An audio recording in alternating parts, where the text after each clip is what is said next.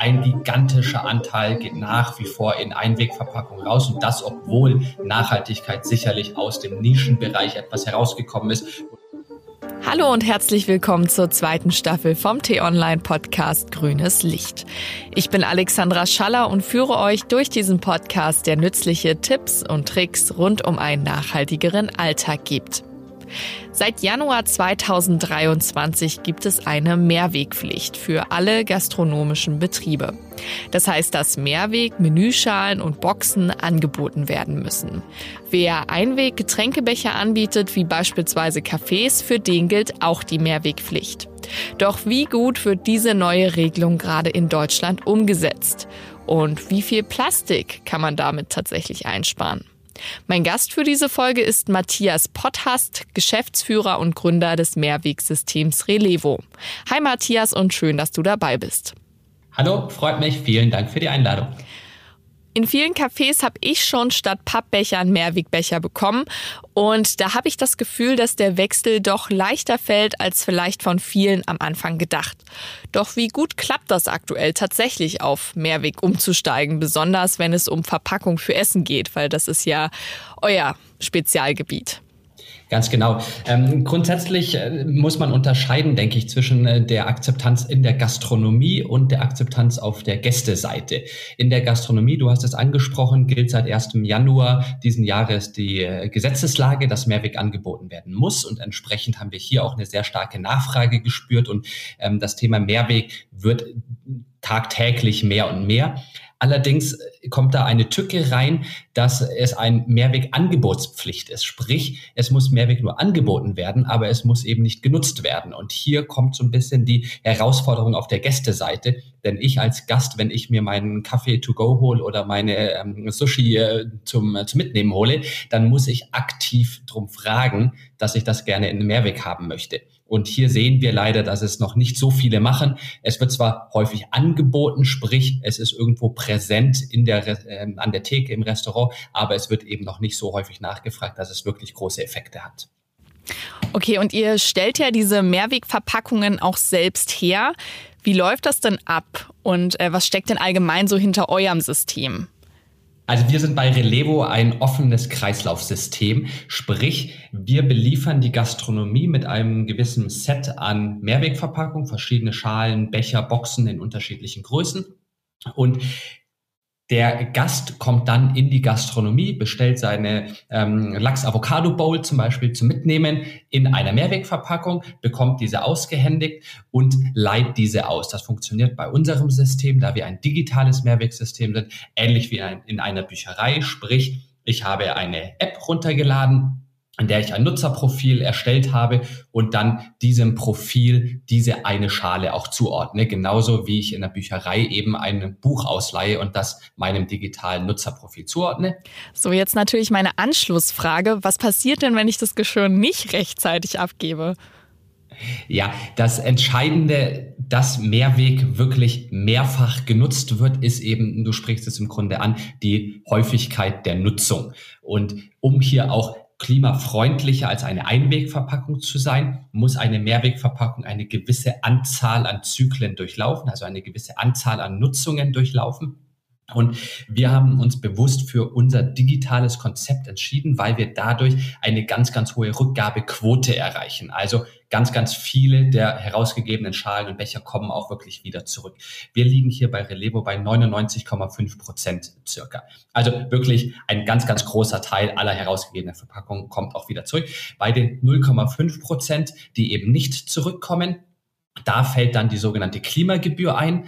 Das ist also im Grunde eine Strafgebühr, die dann zwischen 5 und 10 Euro pro Verpackungseinheit ist, um eben die Leute doch dazu zu bringen, frühzeitig die Verpackung zurückzugeben und zum anderen aber auch den Ausfall der Verpackung in dem Kreislauf zu kompensieren. Und wir müssen die Verpackung ja klimaschädlich nachproduzieren und sie wieder neu in den Kreislauf bringen. Und deswegen heißt das Ganze Klimagebühr.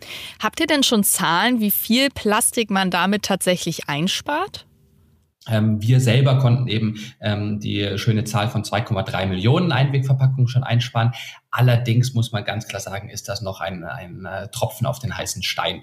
Ähm, von der WWF gab es ähm, letztes Jahr eine Studie von der Umweltinstitut, dass circa 2022 nur 0,1 Prozent des gesamten To-Go-Essens in Mehrweg rausgegangen ist. Also ein gigantischer Anteil geht nach wie vor in Einwegverpackung raus und das, obwohl Nachhaltigkeit sicherlich aus dem Nischenbereich etwas herausgekommen ist und viel präsenter in unseren Köpfen ist. Aber das zeigt ganz klar, dass da noch ein riesen, riesen Potenzial ist, beziehungsweise das Problem noch gigantisch groß ist und wir noch ganz, ganz viel Arbeit alle vor uns haben. Gibt es denn auch Stellen in der Gastronomie oder im Lieferservice, wie du es ja auch gerade angesprochen hast, wo man aktuell auch noch gar nicht umstellen kann? Also wo es halt auch technisch gar nicht möglich ist?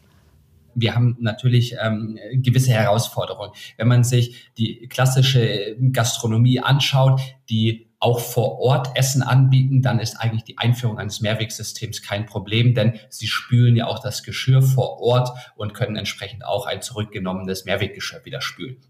Wo es allerdings etwas komplizierter wird, ist zum einen auf, ähm, auf beispielsweise kleine Kaffeeläden auf Bahnsteigen an der S-Bahn oder an der, bei der Deutschen Bahn wo eben einfach die Quadratmeterzahl so begrenzt ist, dass gar keine Spülmöglichkeit vor Ort an der Rücknahmemöglichkeit ähm, gegeben ist. Und hier müssen wir also über alternative Möglichkeiten nachdenken, wie wir denn diese Spülung insbesondere ähm, adressieren. Und das ist, denke ich, das große Thema. Wie kann man eine dezentrale, eine öffentliche Rückgabemöglichkeit und dann wiederum eine Spüldienstleistung im Hintergrund anschließen, um auch am Ende des Tages Mehrweg so einfach wie möglich zu machen. Und dass es für mich als Gast, als Konsument eben keine Herausforderung und keine Hürde mehr ist, auf Mehrweg zu setzen.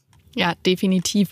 Und äh, zu deinem Punkt nochmal mit dem mit der Umsetzbarkeit und dass ja auch in den kleineren Geschäften extrem viel Müll anfällt. Da hat auch die deutsche Umwelthilfe so ein bisschen die Regelung kritisiert und meinte auch, dass es eigentlich sinnvoller wäre, eine Steuer gegen klimaschädliche Einwegverpackungen zu machen, als diese Mehrwegpflicht.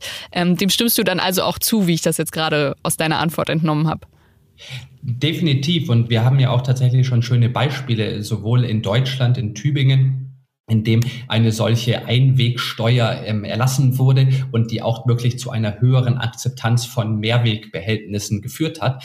Und das Ganze oder diese gesamte Gesetzgebung, die jetzt seit 1. Januar in Deutschland gilt, ist ja zurückzuführen auf eine EU-Direktive, dass alle EU-Staaten eine gewisse Mehrwegquote bis 2030 erreicht haben müssen.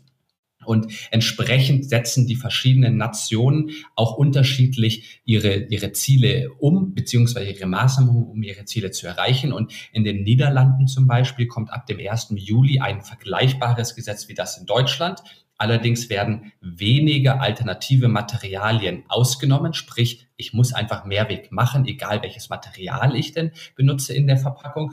Und es kommt eben genau, was du gerade angesprochen hast, eine gewisse Gebühr auf Einweg ähm, drauf.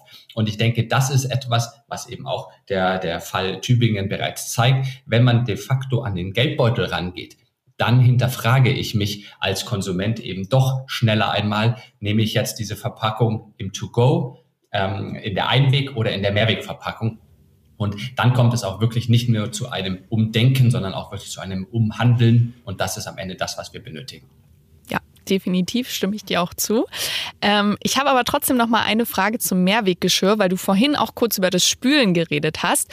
Und ich stelle mir da natürlich auch die Frage, wie man da so die hundertprozentige äh, Sauberkeit tatsächlich nachweisen kann. Also wenn ich jetzt auch gefühlt so die 300. Person bin, die dann das Geschirr bekommt, ist es denn dann immer noch hygienisch oder ab wann sortiert ihr sozusagen auch aus?